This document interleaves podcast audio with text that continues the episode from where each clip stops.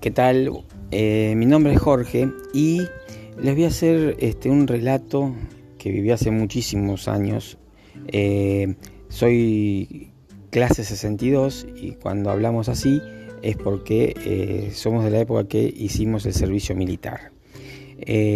lo que recuerdo del servicio militar que en estos momentos no es obligatorio es que estando en el sexto año de la escuela de comercio, eh, me acuerdo que estábamos todos expectantes al sorteo de eh, que con el número de documento, las últimas este, cifras del número de documento, salían, salíamos sorteados y había un este, número bajo, digamos, que eran los que no ingresaban al servicio, que se salvaban, y después, este, a partir de cierto número, más alto, a partir de cierto número, eh, eh, tenían que hacer el servicio militar.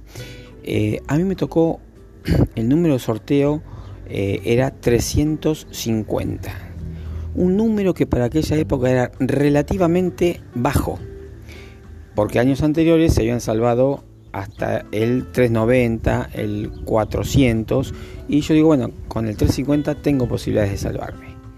Pero este aquí que eh, fui considerado como, eh, en aquel momento, inicialmente, como el primer soldado de la patria, porque eh, los que tenían el número sorteo 350, a partir de ese número entraban este, al servicio militar. Y yo justo fui el primero. Yo recuerdo que ya al año siguiente, ya con 18 años cumplidos, estaba eh, en mi casa ya estudiando para estaba en la universidad para contador público nacional y recuerdo que me llega la convocatoria a presentarme en el comando del quinto cuerpo de ejército en la ciudad de Bahía Blanca. de hecho me dijeron presentarme creo que eran eh, a las 7 de la mañana, una cosa así, o antes. Em, tomé el colectivo, le dije a mi madre y a mi padre en aquel momento, les dije que eh, volvería seguramente a almorzar. bueno, llegué este, al comando eh, y ahí nomás no salí más. 33 días de campito tuvimos y mi madre sin saber, mi madre y mi padre sin saber nada de mí.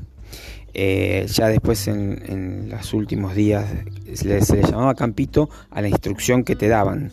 Eh, era una instrucción, este, en realidad era eh, la parte física y algún tipo de este, tips que te daban también como para saber cómo sobrevivir ante el peligro, ¿no es cierto?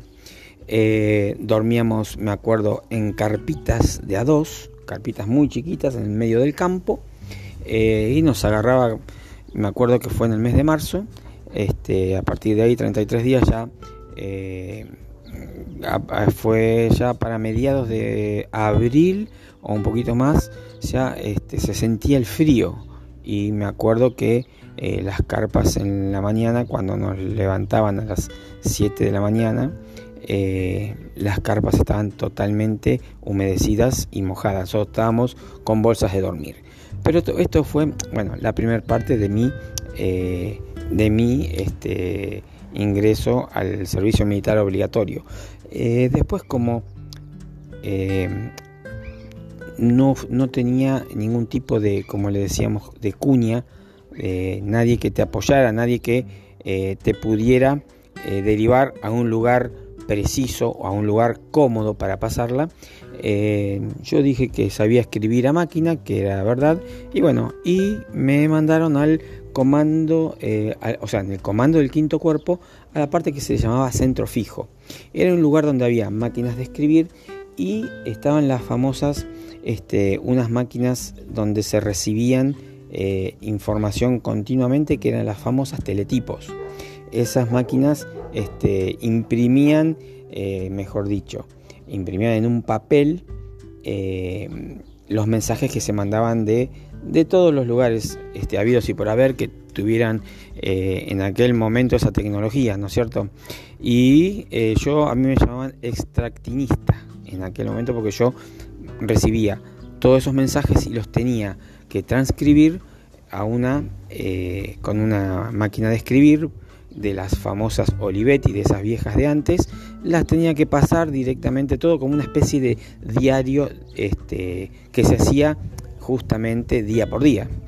Eh, entonces todas las noticias quedaban pegadas en el diario que yo escribía. Pero bueno, con mi buen comportamiento, para el mes de noviembre yo salgo en la primer baja. Eh, justamente tuve en aquel momento este, la pérdida de mi padre que falleció. Entonces, bueno, em, también por suerte al haberme retirado del servicio militar eh, podía ya estar en mi casa. Pero la idea mía era seguir eh, estudiando. Eh, lamentablemente, para el año siguiente se constituye la guerra de Malvinas. Entonces, inmediatamente la toma fue para el día 2 de abril y eh, a mí el día 7 barra 9 de abril me convocan nuevamente al servicio militar.